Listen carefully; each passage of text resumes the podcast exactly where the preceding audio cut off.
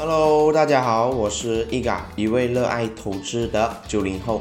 今天呢，我想跟大家分享的主题呢是鳄鱼法则。相信哦，在投资市场上的投资者们呢，应该都有听过这一个法则吧。但是为了让一些新手投资者也可以确确实实的明白到底呢什么是鳄鱼法则，所以呢，让我在这里先跟大家分享一下什么是鳄鱼法则。鳄鱼法则是经济学交易技术法则之一，是用来形容投资者呢在市场上的一个投资情绪。而这一个故事呢是这样的：假定一只鳄鱼哦咬住了你的脚，如果呢你用手臂去试图挣脱你的脚的话，那么这一个鳄鱼呢便会同时咬住你的脚与你的手臂。你越挣扎，就会陷得越深。所以，万一鳄鱼咬住你的脚，务必记住，你唯一的生存方式呢，就是牺牲掉一只脚，而你才有机会呢，从鳄鱼的口中呢脱离出来。而人性最大的弱点呢，也就是贪婪。每个人都想得到更多、更好。明明我们每个人呢身上就只有两只手，但是却想把所有自己想要的东西呢都拿在手上。所以为了让大家更加明白呢，在这里呢我就分享一个亲身经历过的案例呢给大家，而不知道大家呢是否也和我一样有同样的一个问题所面对着的。那比方说。再一次呢，我自己到了这个购物广场，买了一些日常用品，然后还有一些饮料啊和食物等等。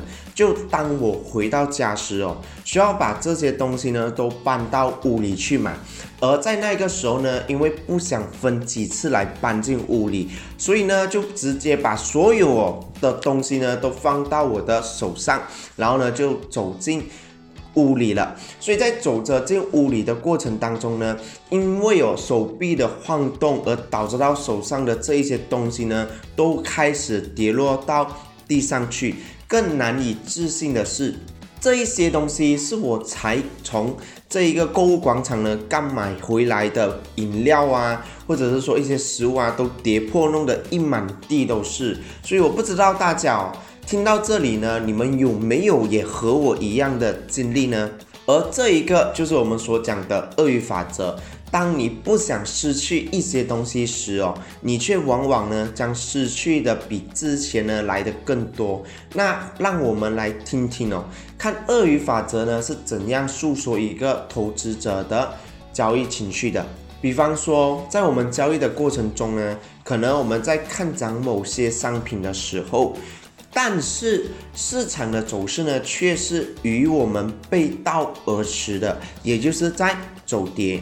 而在这时候呢，就开始有很多的交易员呐的魔鬼心态呢就出现了，不断不会及时止损，甚至还有一些交易员呢可能会不断的一直在低位买进，期望这一个商品呢还可以从咸鱼翻身。但是哦。也有一些交易员呢，不会一直在低位买进，他们呢只会用自己来说服自己的心理，一直给自己找很多的理由或者借口，不断让自己呢认为这一个商品呢还会涨回之前的高位。而如果啊有面临到这一些例子的话，那其实呢你就已经是被这一个凶恶的鳄鱼呢咬住了。若以市场的语言表达这一项原则呢，就是当你知道哦自己明明呢是犯错误的时候，你应该要做的就是立即了结出场，而不是一直在找借口或者是期待理由，采取任何的一些其他的动作。而最简单的一个方法呢，就是赶紧的离场。其实。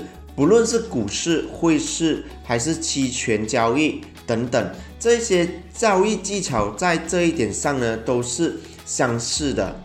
其实哦，不论是在股市、汇市、期权交易，而这些期交易技巧呢，在这一点呢都是相似的。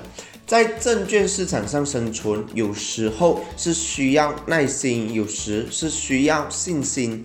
但耐心和信心不代表侥幸。不懂得止损的投资者呢，不就是输在侥幸心理上吗？在投资市场里啊，最重要的交易原则呢，不是赚多少，而是你可不可以及时止损。看似一件很简单的事。可是如今呢，却是大部分的交易员哦都无法可以有效的实行这一原则。大家都应该知道巴菲特这一投资大师吧？我非常记得他曾经呢就有说到这一句名言，也就是当海水退潮之后，我们就会知道有谁在裸泳了。想必你应该呢都有听过吧？所以你们知道吗？这一类裸泳的交易员呢是哪一类呢？而这一些所谓被鳄鱼咬着，却还一直拼了命呢想要挣脱的交易员呢，却到最后就不仅仅是牺牲了一只脚罢了。所以每当市场哦与我们的分析呢方向开始出现背离以后，我们其实呢不能再犹豫是否该止损，还是再继续观察。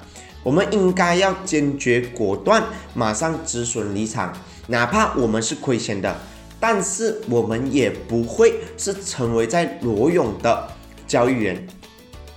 市场的根本特征呢，就是它的波动性是不可能完全可以预测出来的。这也就是为什么在投资市场亏钱的交易员哦比比皆是，因为这就是市场存在的基础。也是这样才会产生出交易的风险。所有的分析预测仅仅都是一种可能性，而身为投资者的我们呢，只能够做的就是用一些分析方式呢，来把这种可能性呢提高，并且哦是有措施来控制我们的自身交易风险的，止损就这样产生了，对吧？无论在哪个投资市场当中，投资者应该学会鳄鱼捕食的经验，那就是耐心的等待市场给予的时机。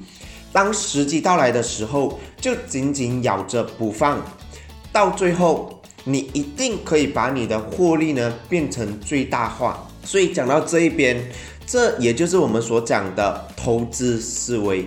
也就是当你预测对方向时哦，你有没有狠狠的抓着不放呢？还是说你在半途哦就已经是离场了呢？以上就是鳄鱼法则的一个小小分享。那么听完以后呢，你一定要把这一法则呢铭记在心。无论你是在投资哪一个领域都好，这一法则都适用在任何的投资领域里。所以大家要记得，千万别让自己裸泳在市场当中。如果你对以上金融经济学的分享呢感兴趣的话，欢迎你到我们的 Facebook Value Emission in Boss 新手视野了解更多，期待你的加入。今天的分享呢就到这里，我是 Ega，我们下期见。